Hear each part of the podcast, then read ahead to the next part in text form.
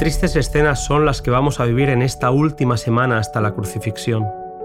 En el capítulo de hoy, un pueblo condenado.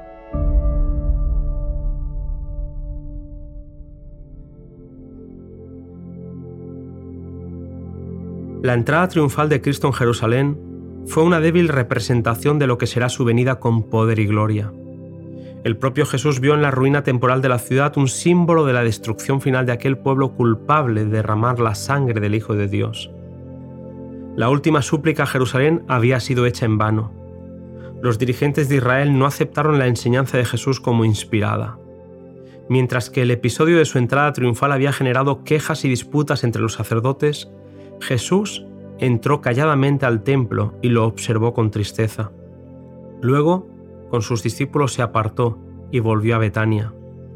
Aquella noche fue dedicada a la oración, y por la mañana temprano volvió al templo, pasando cerca de un huerto de higueras. Sintiendo hambre y viendo una higuera que tenía hojas, se acercó, pero no encontró fruto alguno, solo hojas. No era tiempo de higos, pero la apariencia del árbol parecía indicar que estaba más adelantado que los demás. Es natural que en la higuera aparezcan los frutos antes de que se abran las hojas, pero al revisar sus ramas, Jesús no encontró sino hojas.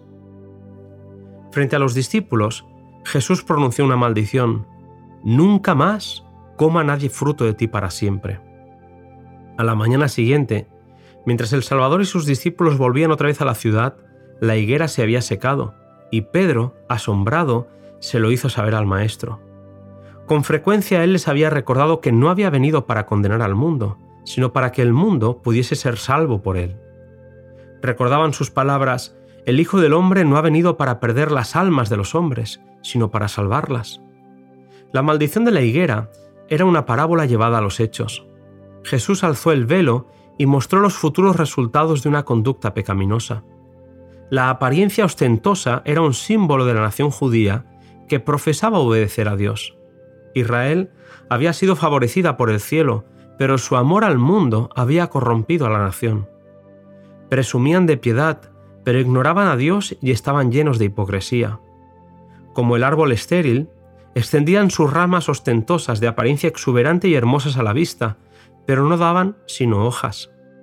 La religión judía, con su templo magnífico, sus altares sagrados, sus sacerdotes mitrados y ceremonias impresionantes, era hermosa en su apariencia externa, pero carente de humildad, amor y benevolencia. Ningún árbol del huerto tenía fruta, pero los árboles que no tenían hojas no despertaban expectativa ni defraudaban esperanzas. Estos árboles representaban a los gentiles. Estaban tan desprovistos de piedad como los judíos, pero no profesaban servir a Dios. No aseveraban jactanciosamente ser buenos. Para ellos no había llegado aún el tiempo de los frutos. Jesús había acudido a la higuera con hambre para hallar alimento, Así también había venido Israel, anhelante de hallar en él frutos de justicia. Les había concedido toda oportunidad y privilegio, y en pago buscaba su simpatía y cooperación en su obra de gracia. Anhelaba ver en ellos abnegación y compasión, celo en servir a Dios y una profunda preocupación por la salvación de sus semejantes. Pero el amor hacia Dios y los hombres estaba eclipsado por el orgullo y la suficiencia propia. Marchitada bajo la maldición del Salvador, Allí de pie, seca hasta la raíz, la higuera representaba lo que sería el pueblo judío cuando la gracia de Dios se apartase de él. La amonestación que dio Jesús por medio de la higuera es para todos los tiempos. Es una lección para todas las iglesias y todos los cristianos. Nadie puede vivir la ley de Dios sin servir a otros. Pero son muchos los que no viven la vida misericordiosa y abnegada de Cristo. Los que viven para sí son como la higuera que tenía mucha apariencia pero no llevaba fruto. Observan la forma de culto pero sin arrepentimiento ni fe. Dicen pero no hacen. En la sentencia pronunciada sobre la higuera, Cristo demostró cuán abominable es a sus ojos esta vana pretensión. Declaró que el que peca abiertamente es menos culpable que el que profesa servir a Dios, pero no lleva fruto para su gloria. La acción de Jesús de maldecir la higuera estaba vinculada directamente con la parábola de la misma higuera que él pronunció antes de su visita a Jerusalén. Mientras que la parábola tenía un final abierto que dependía de la respuesta del pueblo, la maldición de la higuera demostró el resultado. Los judíos habían determinado su propia destrucción. El final de una larga historia de rechazos iba a culminar con el rechazo de aquella generación. Para toda época hay un tiempo de gracia, que Dios concede para que los hombres se puedan reconciliar con Él. Esta gracia tiene un límite. Durante años la misericordia puede ser despreciada y rechazada, pero al final llega un momento cuando ella hace su última súplica. El corazón se endurece de tal manera que cesa de responder al Espíritu de Dios.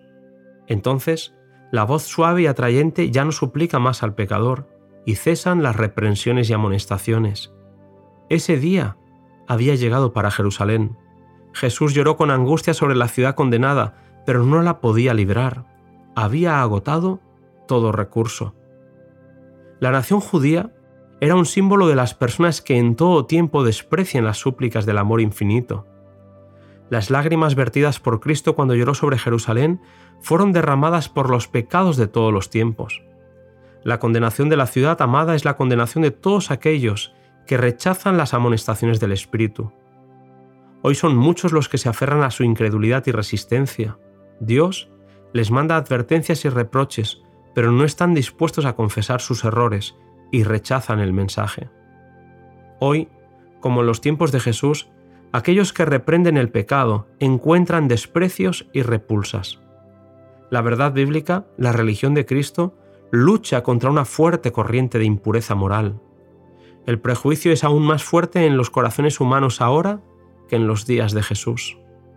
La verdad de la palabra de Dios no armoniza con las costumbres e inclinaciones naturales de los hombres, y millares rechazan su luz. Impulsados por Satanás, los hombres ponen en duda la palabra de Dios y prefieren ejercer su juicio independiente.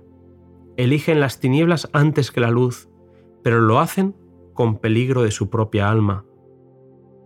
Dios no se propone suprimir toda objeción que el corazón carnal pueda presentar contra la verdad. Para los que rechazan los preciosos rayos de luz que iluminarían las tinieblas, los misterios de la palabra de Dios lo serán siempre. La verdad se les oculta andan ciegamente y no conocen la ruina que les espera. Cristo contempló el mundo de todos los siglos desde la altura del monte de las olivas, y sus palabras se aplican a toda alma que desprecia las súplicas de la misericordia divina. Hoy, como ayer, toda evidencia de la gracia de Dios, todo rayo de la luz divina, enternece y subyuga el alma o la confirma en una impenitencia sin esperanza. Hasta aquí, querido amigo, el audio resumen de este dramático capítulo del deseado de todas las gentes. Nos volvemos a encontrar en el siguiente capítulo titulado Cristo purifica de nuevo el templo.